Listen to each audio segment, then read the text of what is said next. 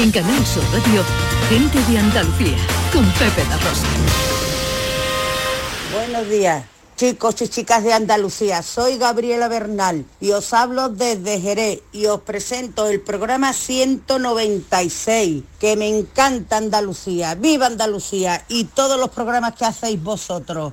Y en Navidad, ven, ven, ven. En Nochebuena, vente pa' Jerez. Ven, ven, ven. En Nochebuena, vente pa' Jerez. Ole.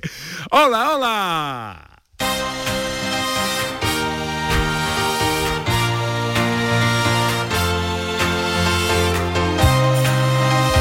En Canal Sur Radio, gente de Andalucía, con Pepe de Rosa.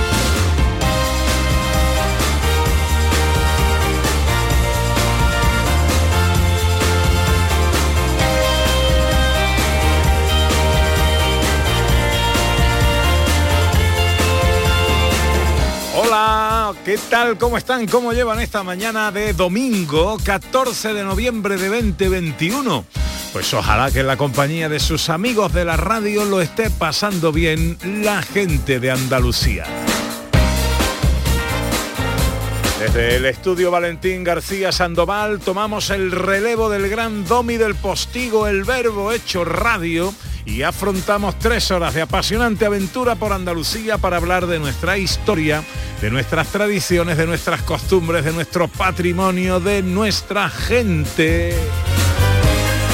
Con María Chamorro que está pendiente de todo en la producción. ¡Hola María! Con el inconmensurable Manuel Fernández Cortina a los botones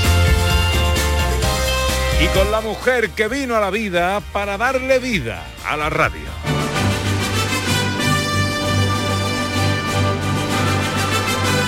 Ella es la nota que no alcanza la tesitura de mi piano, el récord que no puedo superar. Ella es pasión y emoción de ese partido crucial que juega mi selección. Ella es quejío de un cantaor, de una barca timón, espina para una rosa que sirve de protección para el que pinta su brocha y un botón de un pantalón que nunca se desabrocha. Ella es la luz en la noche, es silencio entre gentío, es mi resto y mi derroche, mi guau y mi pío pío. El decibelio de mi micrófono, el búmetro de mi auricular, es mi compás más isócrono. Ella es Ana Carvajal. Anda, ahí lo lleva, quéjate ahora. Buenos días. me voy a quejar, buenos días, yo me voy a quejar de mi Pepito, por favor, en la vida. ¿A quién le hacen esas presentaciones? Jamás, nunca cuando llega al trabajo. Vamos, como esta ninguna. Jamás, ¿eh? ninguna, única, irrepetible, cada día, con todo el corazón, con todo el sentimiento. Hoy coincido con mi Manuel Cortina en que lo del guau y el pío pío, Eh, por favor, eso es eso- incomparable. Eso es que se puede, ya no se puede mejorar eso. Nada, nada, eso programa ya te- lo voy a tener el sábado que viene. Te lo pones cada vez más difícil a ti mismo. Bueno, ya saben ustedes que nos gusta en esta temporada que los primeros saludos sean los vuestros, escuchar vuestras voces y que sirváis a modo de presentadores también de nuestro programa. ¿Que os apetece hacerlo? Es muy fácil. Este año, gente de Andalucía arranca con los saludos de la gente de Andalucía. Buenos días, majarones. Soy José Mudarra, de Sevilla. Y aquí comienza el apasionante y emocionante programa número 186 Bienvenidos de Gente de a Andalucía. Gente de Andalucía. Y aquí comienza el programa número 177. Buenos días, soy Lola, de Granada. Aquí comienza el programa número 179 de Gente de Andalucía. Ellos ya lo han hecho. Si quieres hacerlo tú también, envíanos un WhatsApp al 670-944-958 y te contestaremos con el número de programa que tendrás que presentar. Recuerda, envíanos un WhatsApp al 670-944-958 y anímate a ser la primera voz que suene en Gente de Andalucía. Cosas para el programa de hoy, un paseo que hoy arranca llevándonos Ana a Montilla y Moriles, Almería, Jaén y al Madroño en Sevilla. por el Día del Mundial del Enoturismo y una exposición que nos muestra la importancia de la aportación arqueológica española en la investigación del Antiguo Egipto. Visitamos otra interesante exposición sobre Alonso de Freilas, en este caso, el médico que enseñó a descontagiar ropa y enseres cuando la peste asoló Jaén en 1602. Y conoceremos una encina que aspira a ser el árbol del año. Los domingos llegan los tres de Castilla, Raquel Moreno, David Jiménez y el profesor Carmona. Este domingo hablaré de la agenda de conciertos de Andalucía y sobre todo de Carmen, la ópera de Bizet que se pondrá en el Teatro Falla de Cádiz. También en la sección literaria hablaré del dequeísmo y el queísmo, que hay mucha gente que mm, lo hace mal eso. Y luego eh, hablaremos de la serie de televisión Hacks, que ha tenido muchos premios en los Emmys, y terminaré con una canción de Nina Simone, Feeling Good. Las fotos con María Chamorro, la tecnología con Raquel Campuzano y la ciencia con José Manuel Iges. Hoy hablaremos de un matemático granadino que revolucionó las matemáticas en el siglo XVIII, de si los videojuegos causan violencia o no, y sobre todo una pregunta muy interesante, ¿de verdad los elefantes tienen supermemoria? Todo esto y mucho más en Oír para Creer. Y vuelve hoy nuestra sección dedicada a los artistas callejeros. Nos visita una bailarina chilena con un currículum que impresiona y que muestra su arte por las calles de Sevilla. Todo esto y mucho más hasta las 2 de la tarde si tienen ustedes la bondad de acompañarnos como siempre aquí en Canal Sur, como siempre aquí con su gente de Andalucía. Hola, buenos días. Hoy me siento bien. Yo me vengo arriba y me subo por la pared. Hoy también en nuestra gente interesante vamos a intentar hacer un ejercicio de echar el balón al suelo argumentalmente hablando y explicar todo esto que se nos viene encima con el nuevo impuesto de plusvalía. A ver si somos capaces de explicar esto bien, ¿eh? con una persona experta en contarlo y en entenderlo, que es lo más importante. Eh, redes sociales para el acompañamiento a este viaje apasionante que hacemos, lo habitual, las de siempre, gente de Andalucía en Canal Sur Radio, en Twitter y Facebook y también un teléfono de WhatsApp, el 670-940-200. Ya sabéis que a través de estas vías siempre nos gusta compartir con vosotros pues eh, algún tema, alguna anécdota en torno a algo que ocurre acontece. ¿De qué va hoy la vaina? Hoy va de personas sexys. ¿Por qué? Porque eh, esta semana hemos sabido que el actor, el actor, Actor. el, el actor Paul Rudd, es que he unido actor con Paul y ya me ha salido actor. una cosa media. Actor. Ese ha sido elegido como el hombre más sexy del 2021. por Paul su- Rudd. Paul Rudd. No me parece a mí tampoco Sí, tan es sexy. mono, es mono, es mono, sí, sí. Pero es que le- son varias cosas la que, Friends. Mm. la que ha elegido la gente. Su humildad, su sonrisa fácil y sus ojos verdes. Esto es lo que ha hecho que el público se enamore de él. Ojo, que no siempre la persona más sexy es la persona más guapa, ¿eh? Efectivamente. La que tiene una cosita así que dice tú, uh, pues... Mírame a mí con lo feo que soy. Ay, lo sexy que es mi pepito. bueno, pues nada, pues vamos a compartir con, con- con- con nuestros oyentes que compartan ellos con nosotros. Ujú. ¿Quién le parece para ellos quién es su persona más sexy? ¿Quién le pone? Mick Jagger, dice María Chamorro. Eh, Oye, que Mick Jagger tenía un sex y mira que era feo, ¿eh? Pues sin embargo, tenía mucho... Tenía su cosita. Hombre, tenía su golpecito. también. Bueno, ¿quién es, la persona, ¿quién es la persona más sexy ¿Qué te eh, atrae además de esa persona? ¿Qué Exacto. te qué, qué te hace que esa persona sea sexy, ¿no? Que nos gusta de una, que nos hace eh, más atractiva a una persona, ¿no? No, no, no empezar con los ojos, las manos. No, vamos a ser más sinceros hoy, ¿no? Eh, hoy nada Oye, más. Y, pues, ¿Qué estás pidiendo tú? bueno, no, sinceridad. Estoy pidiendo sinceridad. Bueno. Tu persona sexy y por qué. ¿Qué es lo que tiene que te la hace así? 670 940 200. Hacerme el favor y no abandonarme en el día de hoy. 11 y 13, venga. ¿Existe algo más valioso que el tiempo? Pues no. Por eso, esta Black Week Hyundai te lo regala.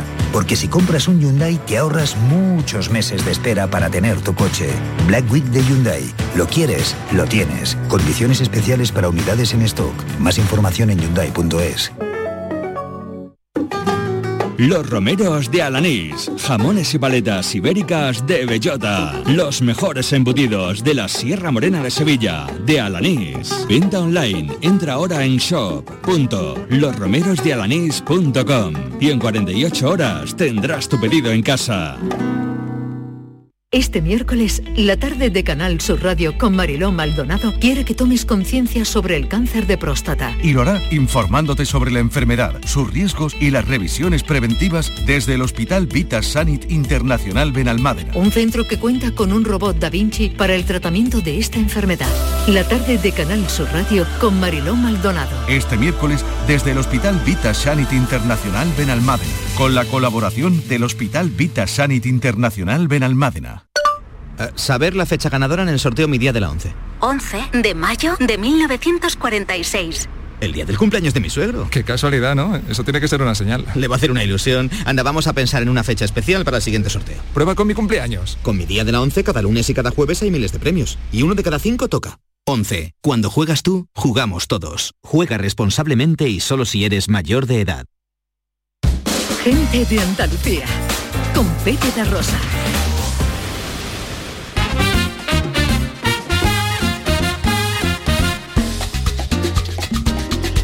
11 y cuarto, cielos con pocas nubes en Andalucía, un día hermoso, aunque fresquito, unas temperaturas que no van a superar los 25 grados en Málaga y Sevilla, 24 en Huelva, 23 en Córdoba, 21 en Granada, Almería y Cádiz y tan solo 19 en Jaén. Con esta temperatura y con esta alegría nos vamos de paseo por Andalucía. Una cosa es el vino y otra cosa es el amor. Pero si juntas las dos, nace el amor por el vino. Amor por el vino en el Día Mundial del Enoturismo, una iniciativa creada por la Red Europea de Ciudades del Vino. Eh, para promocionar todo esto del turismo del vino, Ana Carvajal. Así es, y nosotros nos vamos a ir a celebrarlo con la Ruta del Vino de Montilla Moriles, que además celebra sus 20 años de existencia y que desde el pasado día 12 tiene una intensa programación para celebrar este día en este lugar que es un referente del enoturismo nacional. Pues vamos a hablar con Eva Escobar, que es técnico de la Ruta del Vino de Montilla y Moriles. Hola Eva, buenos días. Hola, buenos días. ¿Qué tal? ¿Cómo va a ir? ¿Cómo eh, te va a ir domingo? Encantado. Aquí un embajador orgulloso de Moriles hablando contigo de vino. ¿eh? pues me alegro. Bueno, cuéntanos, ¿cómo celebramos el Día Mundial del Enoturismo en esta ruta de Montilla Moriles? Pues mira, ahora nos pilla ahí un poquillo con, como se dice, con las manos en la masa, porque estamos preparando una cata de vinos de la DOP de Montilla Moriles, que se hace ahora a las doce y media en la localidad de Lucena. Y es una de las actividades que hemos aglutinado y que hemos hecho entre varios municipios de la Ruta del Vino Montilla Moriles en un programa que va desde el, desde el 12 de noviembre hasta el 20, hasta el 21. Y tenéis muchas cosas, Eva, además cosas muy interesantes, talleres de pintura con vino, cata de maridaje entre flores y vino, rutas culturales, rutas mm, de- con la importancia que tiene la tierra para do- todo esto, ¿no? Para que la importancia que tiene la tierra en el vino, pues rutas también de senderismo para conocer todo lo que hay alrededor, un montón de cosas. Totalmente. tenemos actividades de todos los gustos. Desde tenemos también, pues como comentas, eh, esa, esa exposición de, de- de vino que se llama Sueños de Luz, que se hace en el Castillo de Montilla, en la sala de exposiciones. Tenemos esa ruta de senderismo que ya ha empezado esta mañana a las 9 de la mañana, que se llama Entre Viñas y Vino. Y bueno, y aparte pues incluye pues un desayuno también molinero, que no es solamente vino, sino también son muchas, muchas más cosas. Eh, tenemos también una, un programa que empezó el viernes por la noche eh, y termina esta tarde que se llama eh, Ponte Fino y se hace en Aguilar de la. Frontera y es una cata abierta, se hace en una cooperativa de la localidad y bueno, además de que hay también talleres de venencia para adultos, también tienen talleres infantiles para los más pequeños, ¿no? Pues para que también disfruten toda, toda la familia. Y también una actividad muy curiosa, que igual que comenta lo de la cata de flores, pues también una que se llama Erótica del Vino. Eso se hizo justo anoche en la Casa del Inca, en la localidad de Montilla, y, bueno, era una actividad relacionada con el vino a través de, los sentidos impartida por el, por el sexólogo Borja Rodríguez, ¿no? Y, bueno, y, y Bodegas El Monte, que ha hecho una actividad muy muy curiosa y también muy lúdica, eh, se hizo ayer, lo vuelve a repetir esta mañana, eh, y se llama, bueno, una jornada enoturística, ¿no? Porque tiene, es una experiencia entre viñedos, con técnicas de poda, sobre maquinaria vitivinícola y ya, bueno, aparte de, de ese paseo entre viñas para los más pequeños, que Muy además grande. incluso lo ha hecho, lo ha hecho gratuitamente para los pequeños. Y con su taller de Venecia también pues para que disfruten los, los chiquitines. qué maravilla, qué maravilla, de verdad. es verdad, qué grande es. Bueno, Eva, ¿hasta cuándo y de qué manera podemos participar en todo esto? Sí, mira, eh, la, programación y todo está en la página web eh, www.turismoyvino.es, que es la web de la Ruta del Vino Montilla Moriles, y también a través de las redes sociales pueden ver toda la programación que es arroba Montilla Moriles. Ahí, dependiendo de, qué, de la actividad que seleccione, pues bueno, ahí tiene el punto de información ya sea también a través de un teléfono, un email de reserva y, ya os digo, eh, hasta el 21 de noviembre tenemos estas actividades, pero son actividades extraordinarias que nosotros seguimos con nuestra con nuestra rutina y hacemos todo el año cositas por ahí. Para disfrutar eh, del vino. Ya sabéis, si tenéis sed, la sed la saciamos con agua, la felicidad con el vino. Eva Escobar, técnico de la Ruta del Vino de Montilla de Moriles. Gracias por atender nuestra llamada. Feliz Día Mundial del Vino. ¿eh? Igualmente, muchísimas gracias, que disfrutéis. Venga, hasta luego, un beso. De Montilla Moriles en Córdoba a Jaén para ver una muy interesante exposición sobre Freilas, el médico que enseñó a descontagiar ropa y enseres cuando la peste asoló Jaén en 1602. Fue pionero en su momento y vuelve a hacerlo ahora porque este tratado sobre salud fue el primer libro que se imprimió en la ciudad y además ahora abre una muestra del fondo de la Biblioteca Pública Provincial con el ciclo, el nombre que lleva el ciclo Tesoro del Mes. Encarnación Moreno es directora de la, eh, de la Biblioteca Provincial de Jaén. Hola Encarnación, buenos días. Hola, buenos días. Muchas gracias por la invitación. Gracias a ti por aceptar nuestra eh, nuestra llamada. Mm, ¿Hasta qué punto es conocido el personaje de Freilas? Bueno, pues la verdad es que es un personaje bastante, bastante estudiado, bastante documentado, que fue un médico pues importante en su época y vamos concretamente este tratado, este tratado que exponemos en la muestra está considerado una de las mejores de las mejores aportaciones a la medicina eh, en la historia de, España y concretamente del siglo XVII. Porque claro, antes, antes un brote de peste era sinónimo de muerte y por supuesto de pérdidas económicas y a través del conocimiento y de lo que nos hizo saber Freila, pues se enseñó a, a esterilizar ¿no? la ropa, a limpiar, a desinfectar, digamos, ¿no? Con lo cual fue un avance fundamental contra esta pandemia.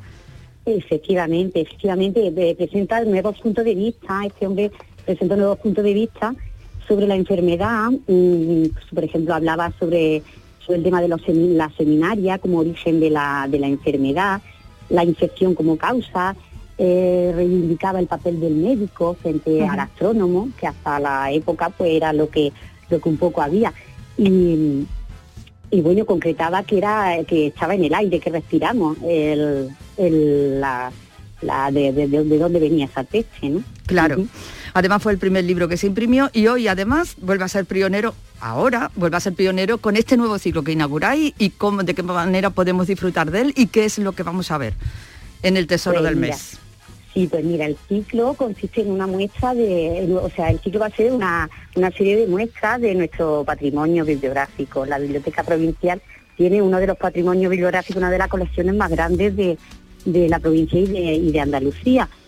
Y entonces pues hemos visto que, sería interesante eh, acercar este patrimonio, estos, estos libros tan raros, tan curiosos, tan únicos, acercarlos de alguna manera a los que a nuestros visitantes. Entonces la muestra consiste en una, bueno, en una vitrina a la entrada de la biblioteca en la que iremos exponiendo cada mes, iremos exponiendo una de estos, uno de estos tesoros que conservamos y que normalmente, por razones obvias de, de necesidades de conservación y de, y de valor, pues están, están conservados en una sala aparte, que no es una sala que se visite habitualmente, claro.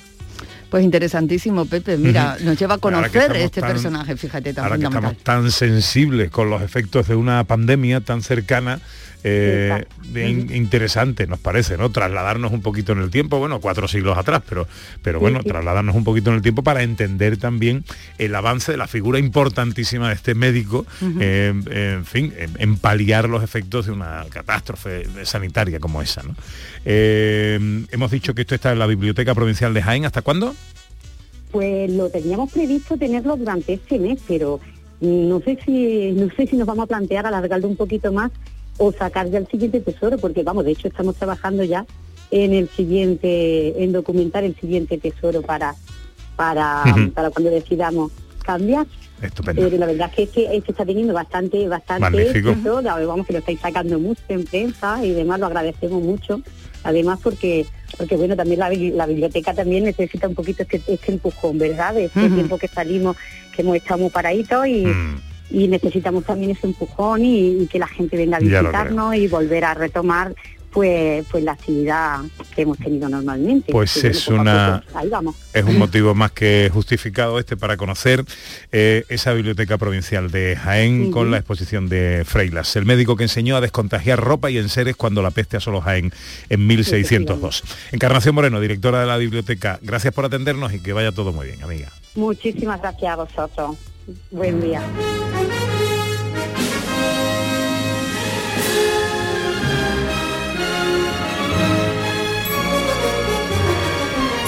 Bueno, siguen los traslados en el tiempo, ¿no? Eh, vámonos ahora al antiguo Egipto, pero vamos a hacerlo a través de Almería. Nos quedamos aquí eh, porque eh, hay una exposición en el Museo de Almería que nos habla y nos pone en valor precisamente la importancia de la aportación de la eh, investigación española en todo lo que tiene que ver con los estudios del antiguo Egipto. Así es, a lo largo, más regalitos de conocimiento, a lo largo de más de un siglo de campañas arqueológicas y excavaciones, ¿no?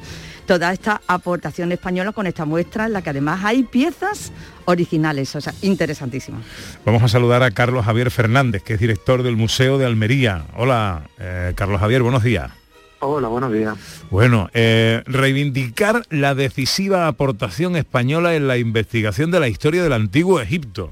Bueno, qué bonito y qué, y- en fin, y qué, y qué, eh, arrojado, ¿no? Sí, bueno, además es la primera vez que se hace en España. Ahora, por primera vez se reúnen los 11 equipos que están hoy investigando en Egipto y es la primera propuesta que se hace en la que todos se reúnen, además, eh, en la que todos van a presentar su última, su última campaña de excavación y que van a visitarnos al museo. Eh, algunos de ellos están ahora mismo excavando en Egipto, o sea que los cogemos justo en el momento en el que mm, su primera eh, digamos, rueda de prensa tras volver de Egipto va a ser en el Museo de Almería. Bueno, qué interesante además contra lo que muchos a lo mejor pudiéramos pensar, la aportación de los españoles durante todo este siglo de campaña ha sido y sigue siendo muy importante. Y además muy importante también la de los arqueólogos e investigadores andaluces. Sin duda, sin duda. Tenemos, bueno, son 11 misiones de las cuales dos son de Andalucía. Tenemos la expedición de Cubete el Java, que está excavando en, en Elefantina, y luego tenemos la, la del Templo de Millones de Años de Tutmosis III, que es uno de los lugares más emblemáticos de la egiptología. Eh, está excavando en un templo, en, vamos, no sé si recordáis el templo de Hatshepsut, el templo aterrazado, eh, el Templo de Millones de Años de Tutmosis III, que es un diseño similar, y ese es un proyecto eh, que empezó en 2008, pero bueno, hay proyectos en Oxirrinco, la antigua capital de eh, Heracleopolis Magna, tenemos investigadores que están buscando esmeralda, las minas de esmeralda en Sicaí, tenemos eh, distintas eh, expediciones que no solamente están buscando las necrópolis, que es un poco la idea que tenemos asociada al antiguo Egipto, a la arqueología egipta, eh, de Egipto, sino que están buscando eh, formas de vida, eh, bueno, pues toda la historia de los intercambios comerciales, del el clima incluso. Es una forma de cambiar, también de romper tópicos, de romper mitos sobre el arqueólogo en Egipto, tan asociado ¿no? a esta idea aventurera, tan asociado a otras cuestiones que tienen un poco que ver con el trabajo científico, que es lo que presentamos en esta exposición. Claro, y de aportar eh, conocimiento, que es de lo que se trata. Además de todo lo que se puede ver en la exposición, tenéis un montón de actividades paralelas en las que se incluyen, muchas de ellas están enfocadas hacia los niños, ¿no? Con fundamental, ¿no? Inocularles toda esta pasión y esta curiosidad.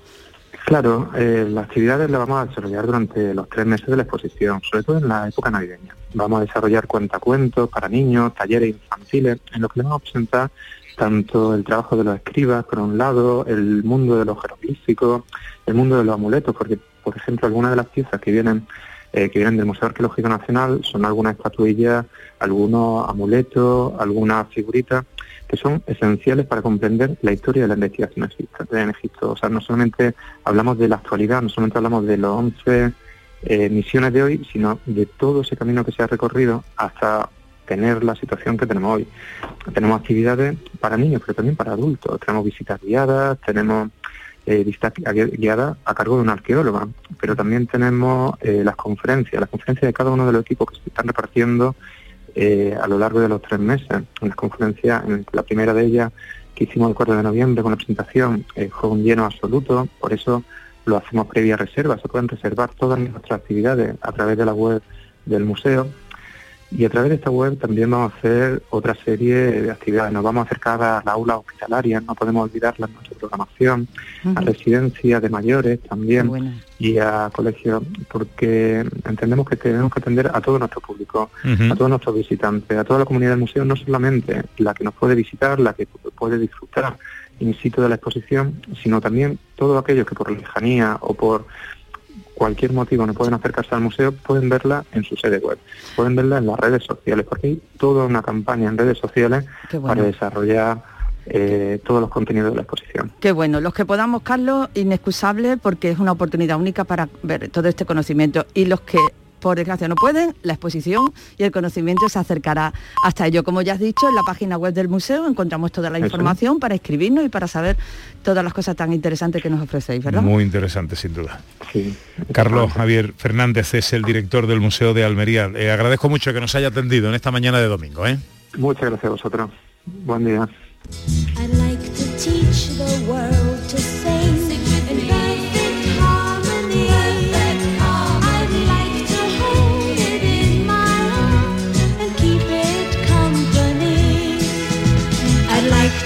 Esta canción se llama I Like to Teach the World to Sing. Me gustaría enseñar al mundo a cantar, pero pasará la historia como la canción del anuncio famoso en el que un montón de gente en torno a un árbol eh, eh, celebraba la Navidad. Bueno, en torno a un árbol eh, gira el argumento que nos lleva ahora hasta el Madroño, en Sevilla. Un árbol que puede ser nombrado árbol del año. Pues sí, señor, cuando si un concurso no de belleza, en este, aunque también, evidentemente, pues se va a presentar y puede ser elegido el árbol del año. No es el único árbol andaluz, pero en este caso hablamos de una encina centenaria que está en el Madroño y que tiene como más de 500 años. Mari Carmen Bert es miembro de la Asociación de Mujeres Encina de los Perros, que es la que eh, de la que parte esta iniciativa. Hola Mari Carmen, buenos días.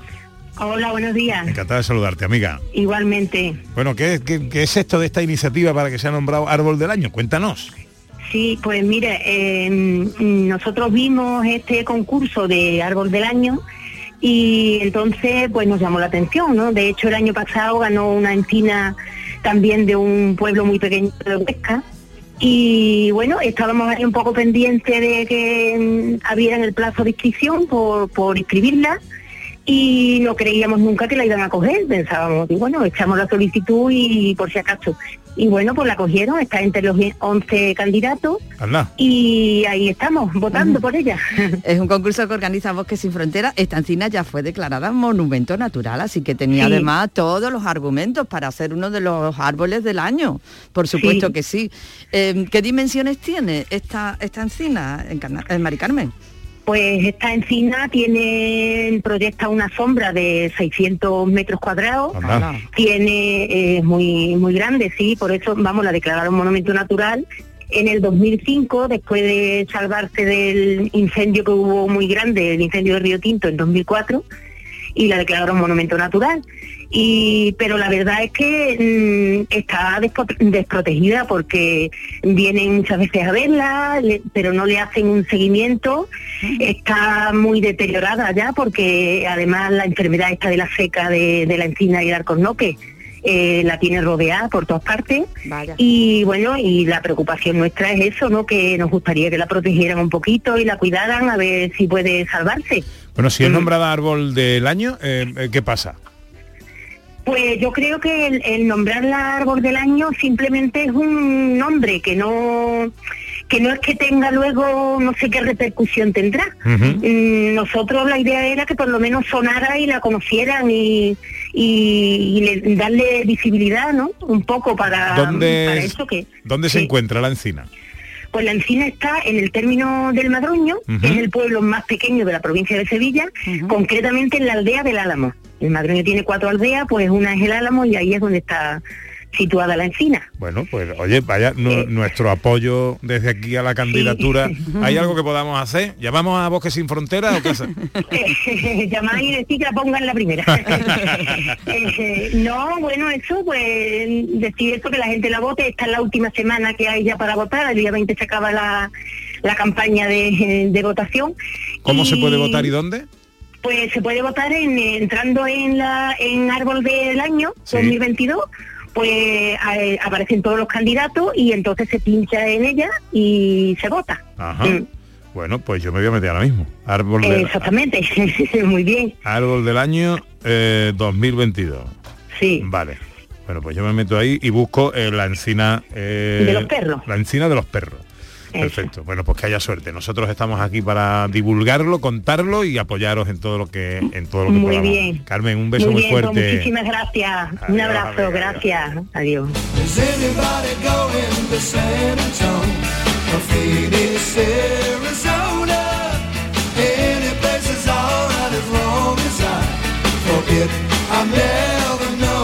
Votar eh, por un árbol candidato 2022.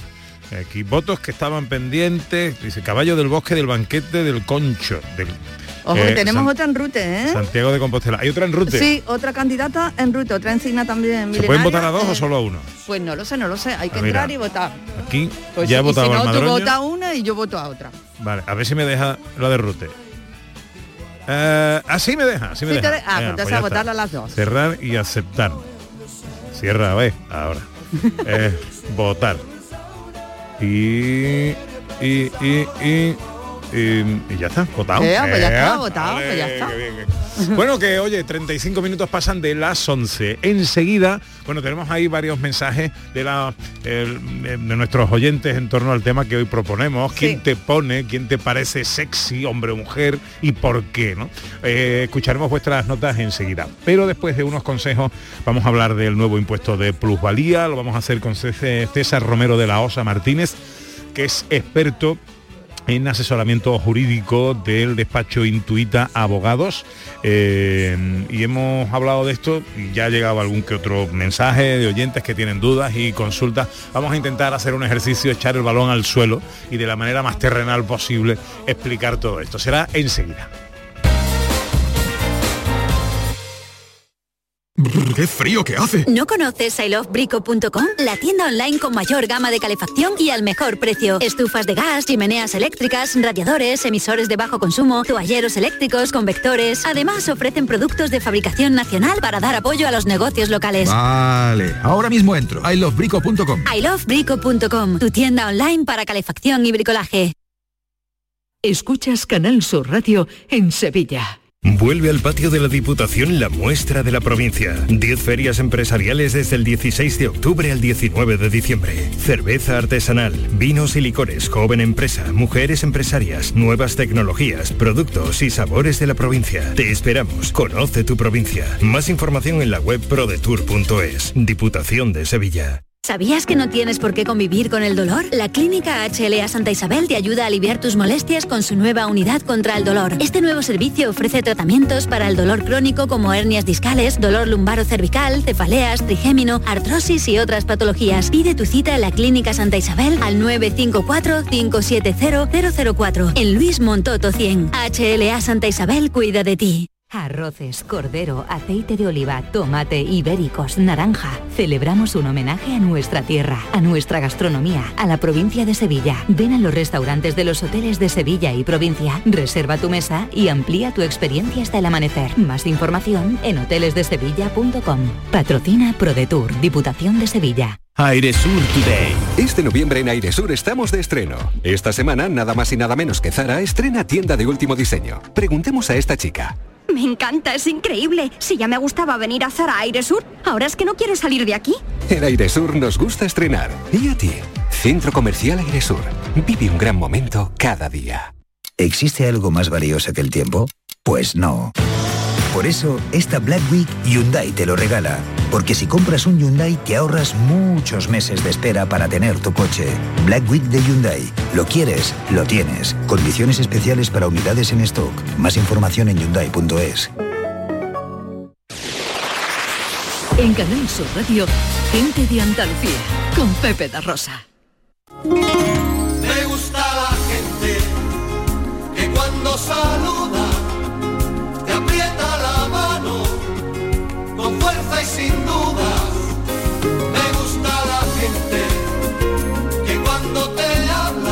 20 minutos 21 para las 12. Vamos a intentar aprovechar este tiempo.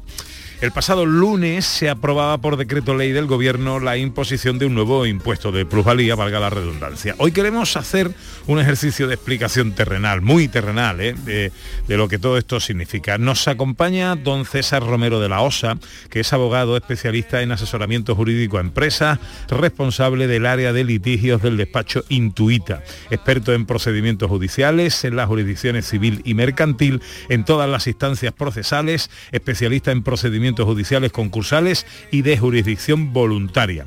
Dicho todo esto, entiendo que está preparado. César, buenos días. ¿Qué tal? Buenos días. Eh, bienvenido a tu casa. Muchísimas gracias. Eh, bueno, me, de- me- me he dejado cosas, pero lo esencial está, ¿no? Bueno, yo creo que ha sido demasiado generoso en la, en la cualificación, pero bueno, sí. Bueno, eh, a ver cómo le metemos mano a esto. César, tú estás, lo primero que te voy a pedir, estás acostumbrado eh, por tu especialización a ir a juicios, a hablar delante de jueces y Sí. todo esto. Ahora no tenemos jueces delante, tenemos otro tipo de jueces, ¿no? Pero eh, el, el lenguaje jurídico igual se nos hace algo espeso, así que eh, te voy a, voy a apelar a tu capacidad de divulgación en este sentido. Vamos a ver, aquí hay dos cosas con respecto a, a- a este impuesto. Eh, está el tema fiscal y está el tema jurídico. El tema fiscal podríamos decir que es lo que tengo que pagar, el tema jurídico es por qué lo tengo que pagar. ¿no? Entonces, eh, eh, ¿por qué empezamos? Pues mira, en principio has dicho que es un nuevo impuesto.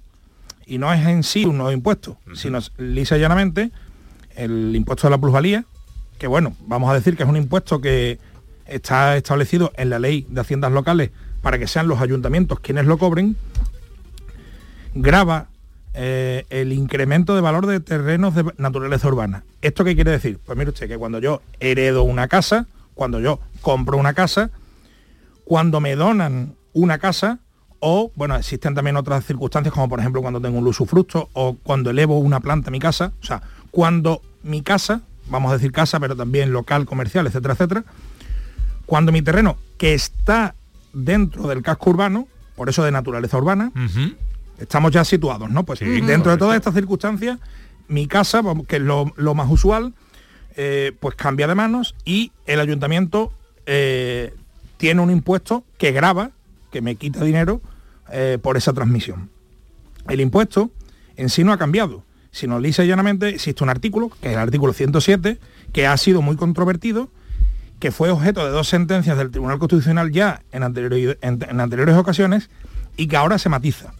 Entonces, no es en sí un cambio de ley, sino que es un cambio en cómo se calcula ese impuesto. Correcto. Correcto. Digamos que ha, ha habido dos cambios de eh, eh, dos fases ¿no? en, en las últimas semanas. Uno, declaración por el Tribunal Constitucional de la inconstitucionalidad de las maneras en las que se cobraba ese impuesto y reacción del gobierno vía decreto ley para restituir ese impuesto cambiando la forma en la que se cobra. Claro. Eh, bueno, Pepe, hay una cuestión que, que me gustaría poner de manifiesto, que es la siguiente, que es el, el- el Tribunal Constitucional ya le dio un tirón de orejas, no uno, sino dos tirones de orejas al, al legislador, a las Cortes Generales. Eh, en 2017 ya se dijo que cuando tú al comprar o al heredar no obtenías eh, plusvalía, o sea, no incrementaba el valor en tu casa, pues que no tenías que pagar plusvalía. O sea, la plusvalía lo que graba es, oiga usted, usted, evidentemente, en los últimos 20 años, pues lo que usted le dejaron o usted compró, pues ha obtenido una ganancia, porque la, porque todo, todo, todo gana, gana precio, digamos. Y entonces lo que se graba es eso. Lo primero que se dijo era, oye, esto está mal cal o sea, en 2017 el Tribunal Constitucional ya tiró de las orejas diciendo, esto no debe de ser así. Y ya desde entonces se dijo que no se podía grabar cuando la casa que tú heredas o la casa que tú compraste y ahora vendes desciende en su recordemos, eh, César, que el impuesto, llamamos plusvalía, mal llamado, porque correctamente eh, se trata del impuesto sobre el incremento del valor de los terrenos de naturaleza urbana. Es decir, si el valor no incrementa, no tiene sentido que tengas que pagar, ¿no? Claro, es que, a ver, eh, intentando ser lo más divulgativo posible, eh, el Tribunal Europeo de Derechos Humanos, que es un órgano que hay que tenerlo presente, digamos que es como el Tribunal Constitucional en nuestro, en nuestro ordenamiento jurídico en España, pero que es a, a nivel europeo, pues el Tribunal Europeo de Derechos Humanos, que va dando tirones de oreja a los Estados miembros eh, en, muchos en muchos casos, ya dijo que mm, no, o sea, prohibió que hubiese una carga excesiva o exagerada en un impuesto. Entonces, el impuesto, si graba lo que tú has ganado, si no has ganado, no pueden grabarte. O sea, si no existe un- una ganancia, a ti no te pueden... Digamos que eso se ha resuelto con el nuevo impuesto o con la nueva forma del impuesto. Bueno, eso se inició en 2017 que no se podía... O sea, lo que, lo que estamos diciendo es que si tú no ganabas dinero, o sea, si no ganabas importe tu casa, que no te podían eh, meter, no te podían devengar el impuesto. Y ahora, a raíz de eso, evidentemente, pues se ha seguido poniendo recursos. Hubo otra sentencia en el 2019 y ahora esta sentencia lo que viene a decir es, oiga usted, es que no solamente es cuando, cuando se pierde, sino que el, mo- el modo en el que usted calcula el impuesto no es constitucional, porque es algo absolutamente objetivo y que no tiene en cuenta las circunstancias reales que se dan en cada una de, la- de las transmisiones. Vamos a ir, si te parece, eh, César, eh, al- a, a lo práctico, eh, eh, informativamente hablando. Eh, con el impuesto actual, tal como se ha establecido, ¿cuáles son los criterios y qué es lo que vamos a pagar? Bueno, pues em, lo que se establecía antiguamente era eh, en función del valor catastral del inmueble, o sea, el valor catastral que tiene mi casa, o, eh, que, que- que el- que los oyentes cojan el, el recibo del IBI, pues el valor catastral que viene en ese recibo del IBI, pues se ponía una, eh, un coeficiente, digamos, eh, objetivo. No tenía en cuenta pues que la casa haya tenido algún, alguna depreciación o que haya tenido o que el mercado vaya a la baja. Entonces, lo que se establece con el nuevo con la nueva configuración del impuesto es que o se tira por ese por esa estimación objetiva, que también se han puesto una serie de parámetros para, para intentar hacerlo más real, o tú tienes la capacidad de establecer eh, pues un o sea, puedes demostrar el valor real que tiene el, tu inmueble y que por tanto nos acojamos. En vez de ese valor objetivo, ese valor que no es más que meter una fórmula al valor catastral y que tú puedas demostrar la realidad de lo que vale tu vivienda. ¿Cómo demuestras la realidad de lo que vale tu vivienda? Vale, pues vamos a ver. Pues claro, estas son las dos opciones que le damos ahora al usuario. O sea, un, un ayuntamiento, digamos que ese coeficiente objetivo lo establece cada ayuntamiento. Hay ayuntamientos que son más caros y ayuntamientos que son más baratos. Efectivamente. Eh, mm, eh, ahora nos dan dos opciones. A elegir, la que yo esto es una cosa que no entiendo. Te doy dos opciones para que tú elijas la que más te conviene. Oye, que voy a elegir la que menos me conviene, no, no- no entiendo muy bien esto, ¿no? Pero bueno, una es la del coeficiente objetivo a, eh, a- a partir del valor catastral del inmueble. Y la otra es la que vamos a explicar ahora. Claro, es que en realidad, como tú bien dices, evidentemente, el, qui- quien pagaba quiere pagar lo, lo- lo menos mínimo, posible. claro. Entonces al final, No, ayuntamiento, te voy a pagar esta que pago más. No, no, tiene no- sentido. no- no le encuentro el sentido. Pero bueno, bueno. pues Pepe ahí, el gobierno de España ha sacado un, un- tres ejemplos y yo creo que debemos de ceñirnos a, lo- a los ejemplos oficiales, ¿no? Bien. Entonces, el primer caso que, que señala es cuando existe una minusvalía en la operación, o sea, cuando yo compro una casa, pero ahora vale menos, entonces evidentemente, aunque en principio objetivamente hubiese que pagar, pues lo que se dice con la regulación actual es que la operación no está sujeta, no se tiene que pagar. O sea, Bien. si yo compro una casa, dice, dice el ejemplo, yo compro una casa por 300.000 euros en 2007 y la vendo en 2021 por 290.000 euros, 10.000 euros menos, pues entonces no se paga. Ahí no se paga. Vale. Después es cuando la plusvalía real es superior a la objetiva.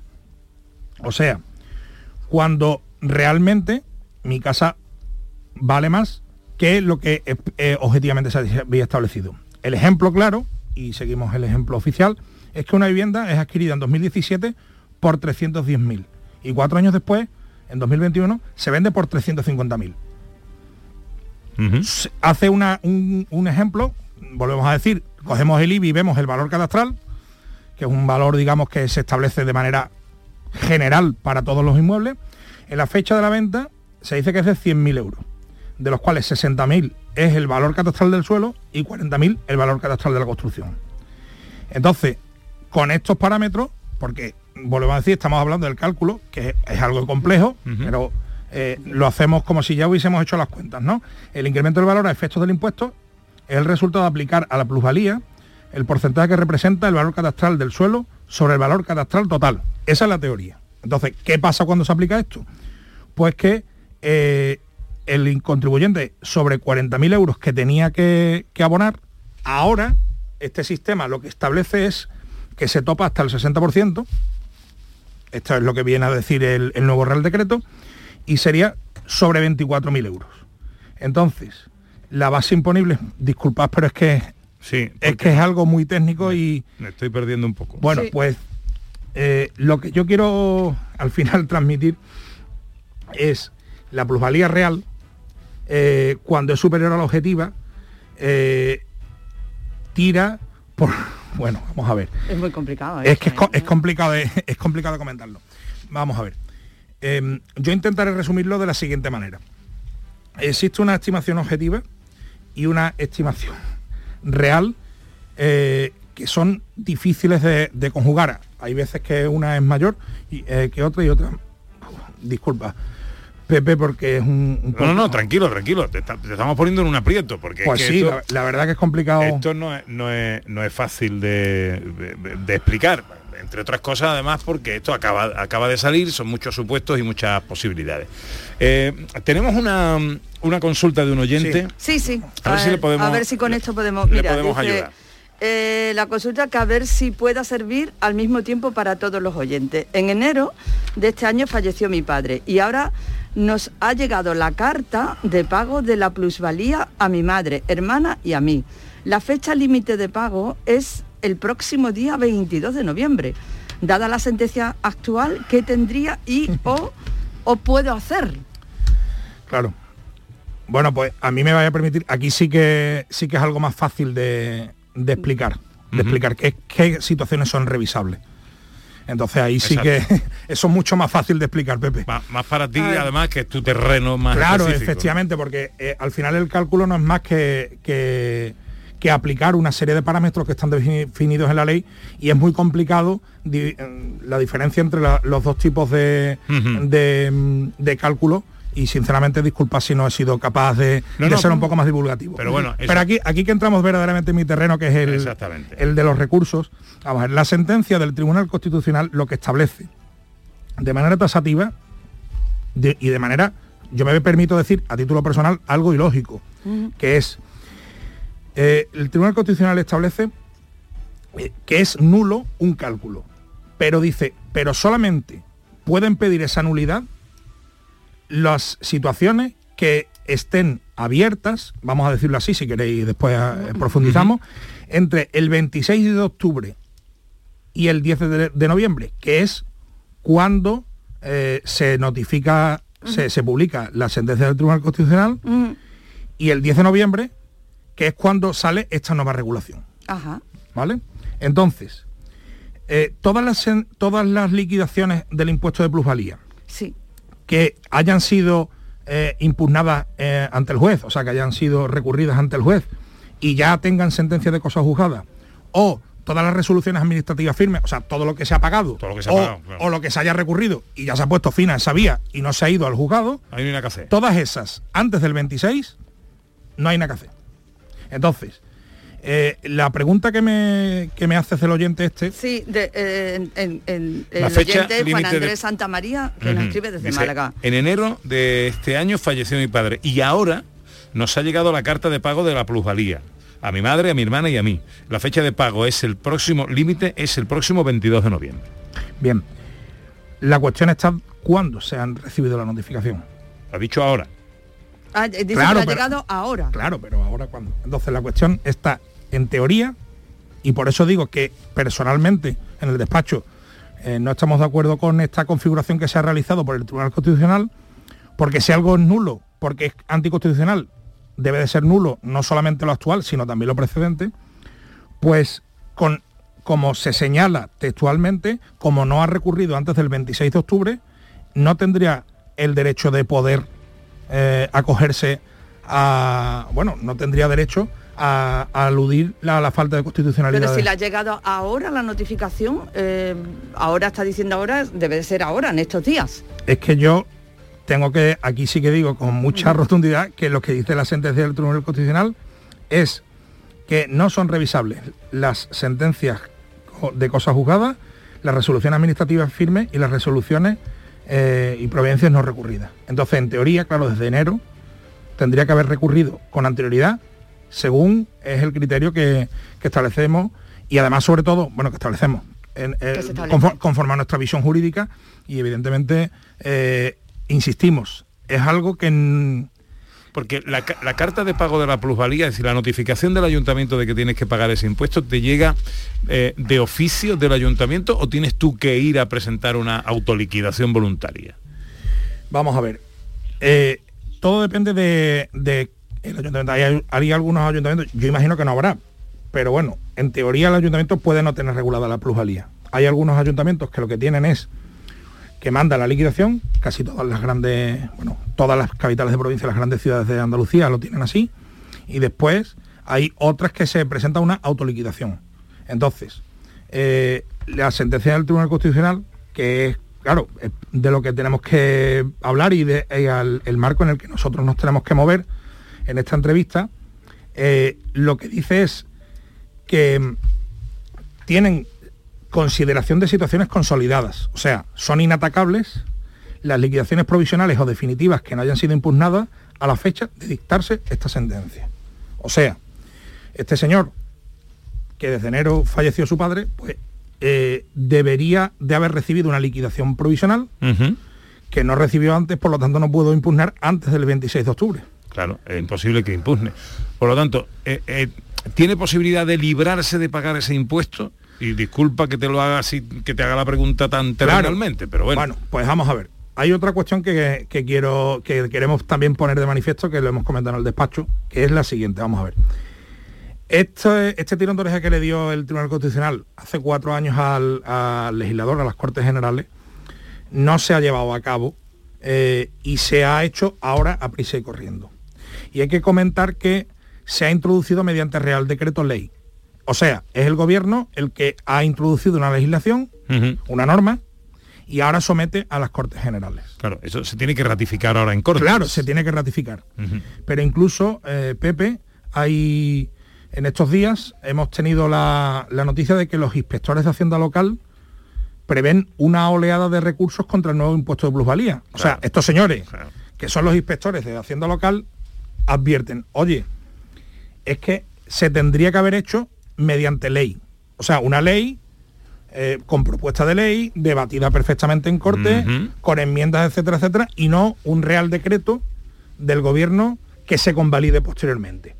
Se alude a temas de, mm, eh, pues, de gravedad o de urgencia, pero es que recordemos, hace cuatro años que el Tribunal Constitucional ya había dicho que el cálculo no era conforme a lo que debe de hacerse conforme a la Constitución. Eh, eh, César, me quedo sin tiempo. Mm, una, una pregunta que sirva para este oyente que nos hace la consulta y para todos aquellos que estén ahora, a lo mejor, en el trámite posible o en el periodo de tramitar, eh, bien porque esperan la notificación o bien porque pueden ir al ayuntamiento a solicitar la autoliquidación y estén en ese periodo de trámite. Ahora mismo, en estos días, ¿tú qué les recomiendas? Que vayan al ayuntamiento, que bueno, pues yo consulten con un abogado, con un Hombre, yo no puedo, yo no puedo enmendar la plana del Tribunal Constitucional, ni en el despacho lo vamos a hacer, evidentemente. Pero, pero lo que diríamos es que con la nueva configuración del, del impuesto que se ha introducido ahora, creo que puede ser revisable. Lo que le diría que fuese a un abogado o un asesor tributario. Eh, César, me quedo sin tiempo. Gracias. Muchísimas gracias a ti. Llega la información a Canal Sur Radio. Vuelve al patio de la Diputación la muestra de la provincia. 10 ferias empresariales desde el 16 de octubre al 19 de diciembre. Cerveza artesanal, vinos y licores, joven empresa, mujeres empresarias, nuevas tecnologías, productos y sabores de la provincia. Te esperamos. Conoce tu provincia. Más información en la web prodetour.es. Diputación de Sevilla. Nace un nuevo concepto de maternidad. En el nuevo Hospital Materno Infantil Quirón Salud Sevilla ponemos en el centro las necesidades de las futuras mamás. Un pionero hospital con parto respetado, prestigiosos expertos formados en las últimas tendencias y las mejores prestaciones para ti. Solicita tu tour premamá y ven a conocernos. Las mamás han cambiado, la forma de cuidarlas también. Quirón Salud, la salud persona a persona. Estábamos deseando volver a verte en Rute. Hemos preparado anisados, dulces y chacinas con más cariño que nunca. En nuestros museos vivirás experiencias inolvidables. Rute por Navidad. Consejería de Turismo de la Junta de Andalucía, Ayuntamiento de Rute, Diputación de Córdoba. Airesur Today. Este noviembre en Airesur estamos de estreno. Esta semana, nada más y nada menos que Zara estrena tienda de último diseño. Preguntemos a esta chica. Me encanta, es increíble. Si ya me gustaba venir a Zara Aire Sur, ahora es que no quiero salir de aquí. En Airesur nos gusta estrenar. ¿Y a ti? Centro Comercial Airesur. Vive un gran momento cada día.